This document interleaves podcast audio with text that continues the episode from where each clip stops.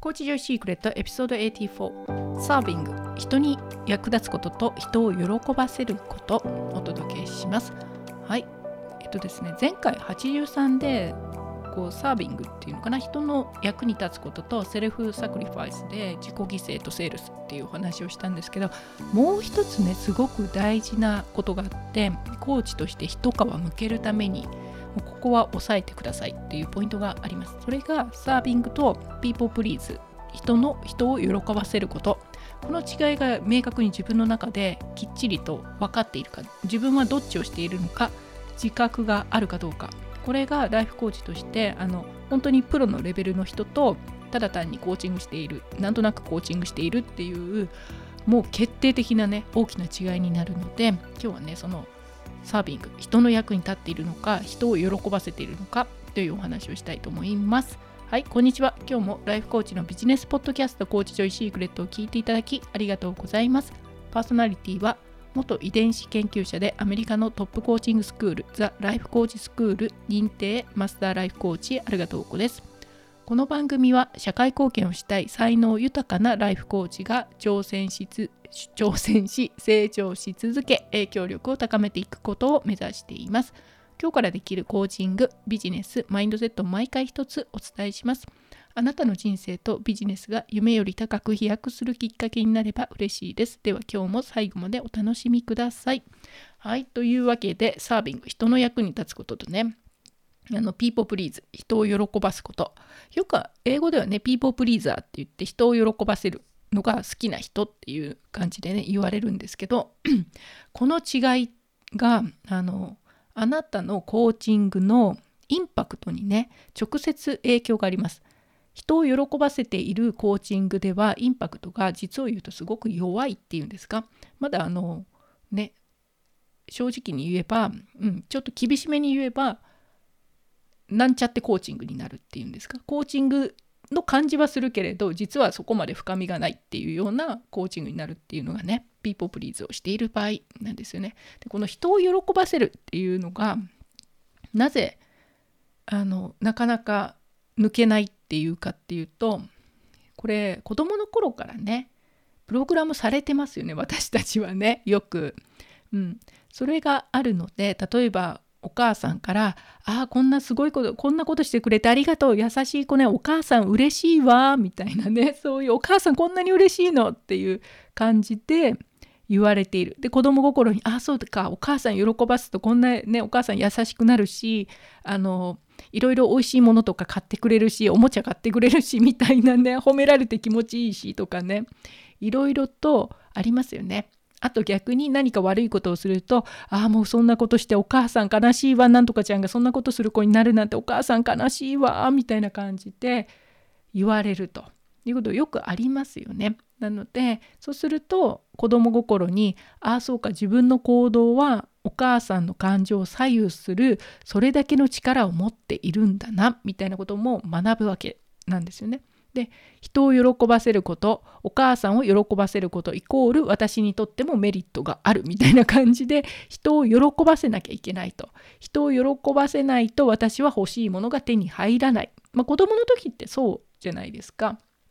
お母さんが機嫌悪くなると自分もね直接「もう何してんのよテレビ消すわよ」みたいな感じで怒られるとかもう今だったら多分ね YouTube もうダメとかいう風になっちゃうからお母さんの機嫌を取るっていうのは子供にとっては死活問題っていうか自分が欲しいものを手に入れるためにはお母さんにしろお父さんにしろ周りの大人のご機嫌を取らなきゃいけないと。いうね。それを覚えますよね子供はね。子供なんでしょうがないんですけれどで嫌われるのは良くないこと。嫌われると自分の思ったものが手に入らないっていうようなことを学んでくると。いうのがね最初のポイントなんですけど。だから大人になっても自然と自然とねずっと周りの人を喜ばせなきゃいけない。喜ばせないと自分は手に入れられない。欲しいもの望みは自分の手で入れるんじゃなくて、ま、手に入るんじゃなくて周りよりね自分よりすごい人を喜ばせなきゃいけない。そこからもらわなきゃいけないみたいなものが無意識のうちに入ってます。頭の中にねもうこれプログラムされてしまったっていうのかな。育っていく過程でね。で誰もそんなこと教えてくれないしあの大人になるまで大人になってからもだけど周りのご機嫌をとっている方が得しているような感じになりますよね。物事がスムーズに進むとか、うん。あのね、会社だったら結構上司から可愛がられている方があの上に進みやすいとかなんかいろいろメリットがあるので人は学んでいます。周りの人を喜ばせるといいことが起きるっていうのをね。でこれをコーチングでクライアントさんとの関係でも持ち込みがちなんですよね。私もそうなんですけど最初ねあのザ・ライフコーチスクールでコーチングを習ってる時に人を喜ばせようとするなと。クライアントを喜ばせようとするな。クライアントをすっきりさせようとするな。みたいな感じで言われては？みたいなね。え？っていう感じで分からなかったんですよ最初。何を言ってるんだろう？みたいな感じだったんですけど今はねもうはっきり分かります。私もあの、うん、個人コーチングとかでライフコーチになったばかりの人とか資格を取った方ばかり資格を取ったばかりの方のあのメンターコーチもするんですけどその時もやっぱりねお伝えしてますこれクライアントを喜ばせるようなそれを狙ってコーチングをしない方がいいっていうかやめましょうねっていうのがあるけれどなかなか難しいのは今お伝えしたように子どもの時からプログラムされているというものなんですよね。じゃあなんでこのねあのピーポープリーザーっていうか相手クライアントを喜ばせようとすることがあなたのコーチングのあのインパクトにね直接関係があるのかコーチングのもクオリティに関わってくる問題なんですけれどこれはね本当にあのサービスと people pleaser people please の違いなんですよね。あなたは本当に役に立つことクライアントのためになることを大優先第一優先としてやってますかっていうことなんですね。で例えば分かりやすい例だとアルコール中毒の人がいますと。でアルコール中毒の人にを喜ばせようと思ったらね喜ばせるとかあと何か嫌な気持ちにさせないようにしようと思って何したらいいかって言ったら お酒あげることですよね。お酒が欲しいって言った時にお酒をあげる。これ完全に喜ばせる相手を喜ばせてあげるとか嫌な気持ちにさせないとか事なかれ主義ではアルコール飲ませといた方があの身の安全だしみたいなねそういうのもあるけれど基本的にはアルコール中毒の人にお金をお金じゃないあの、まあ、お金渡してお酒買ってきてみたいな感じとも一緒なんだけれどそれが相手を喜ばしていることなんですね。ピーポープリーザーっていうのは。で本当にアル中の人のためになることその人にサービスというか奉仕をする役に立つことをするためにはアルコールを断つっていうね相手が何を言おうと嫌な気持ちになってもアルコールはあげないようにするとそれが相手への愛ですよね。なんだけれどこれがあのコーチングの時にも言えて相手をクライアントを喜ばせようと思っているセッションだとクライアントがあの向き合向き合っていかなきゃいけないものとかこれを言うとちょっと怒るかもしれないとか嫌な気持ちになるなっていう向き合わなきゃいけないクライアントの本音っていうのがありますよね。今まで気づいてなかったもの。それを指摘しなくなると。言った方がいいかなと思ってもああなんかやめとこってクライアントが嫌な気持ちにさせるのをやめようみたいな感じであのちょっとでもね喜ばないだろうなって思ったら言う勇気がなくなると。ライフコーチの方にその言うべき言葉が出てこなくなるっていうんですか？言わずにごまかしてしまうと。そういうコーチングになって結果そのクライアントは自分がこう対面しなければいけない現実からずっと対面しないのでそのままあのセッションとしてはあの事なかれ主義で終わってしまってどっちにも行かないけれどなんとなく終わったみたいな感じのものになってくるというのはね本当によくあります。どうしても言うべきことが言えなくなるっていうのがあるのででこれを言うとあの何て言うのかな？わざとクライアントに嫌な思いをさせてるわけではないとそこが明確に違うっていうのかな。というのはライフコーチがコーチングをする時ってやっぱり自分のエネルギーレベルっていうのが上っていうんですか高いところ愛情だとか思いやりだとか目の前のクライアントにねそういうものがないところからコーチングしようとしても難しいですよね自分が不安なところからあの感情のスケールで言ったら不安とか恐れっていうのはすごい下の方なんでその下の状況からコーチングしても当然インパクトは弱いと。で人を喜ばせようとしている時っていうのは嫌われたら怖いからまさに不安のところっていうんですか感情スケールの下の方に自分がいる状態でコーチングをしているとそもそもねそれだったらねあの インパクトのあるコーチングできるかってできないですよね。なのでこう自分自身が常に感情のあのスケールっていうかレベルっていうのかな何て言うのかな高い位置愛情だとか思いやりだとか目の前のクライアントに対してそういうものを感じている中で言うべきことを言うと。いじめて言うとかそういう発想じゃないですから本当にクライアントのことを信じてあの愛情のあるところから言うべき言葉を言っていると。それがクライアントの本当の意味での成長につながるから言うと。まあ、大抵それで言った場合っていうのはうまくいくっていうんですか？クライアントの方もえっ？と思ってああああみたいな感じでね それですかっていう風には大概の場合はなってすごいうわーって驚くとか、まあ、場合によってはね感情が高ぶってきてダーッと涙が出るとかそういうこともあるんですけれどあのクライアントに対してね愛情から常に接していればまず間違えることっていうかあなたが何かクライアントを傷つけるっていうことはほとんどありえないのでね。そういう意味でも早めにあ私は今ちゃんとこう愛情の方からクライアントの役に立つそういうことを言っているなってきちんと分かっているかもしくはあ今ちょっとクライアントを喜ばせようとしてこれをためらってるよなっていうのが自分で分かるようになると。そうするとねあのコーチのセッションとしても一皮を向けたセッションになってきます。でこのね最初はやっぱり難しいよね。クライアントさんのあの感情にも自分が左右されやすいっていうんですか？クライアントがモヤモヤしてたりなんかこうローエナジーみたいな感じだと自分も引きずられてモヤモヤするとかね。あのクライアントの感情に合わせてライフコーチの方の感情も上下したりするみたいなことは最初はやっぱりあります。私もだからあのセッションをした後にものすごい疲れてたんですよね。1回セッションしたら1時間は休憩したいみたいなね そういうのが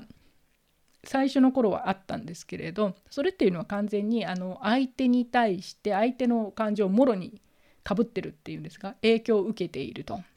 いう状況になる。クライアントの感情に引きずられていると。でさらにそれでそこから挽回しなきゃいけない喜ばせなきゃいけないっていうような形になってくるともうすごい何て言うんですかヘビーリフティングになってどっと疲れが出ると。あのセッション終わった後にね。でそういうことが起きるんですけど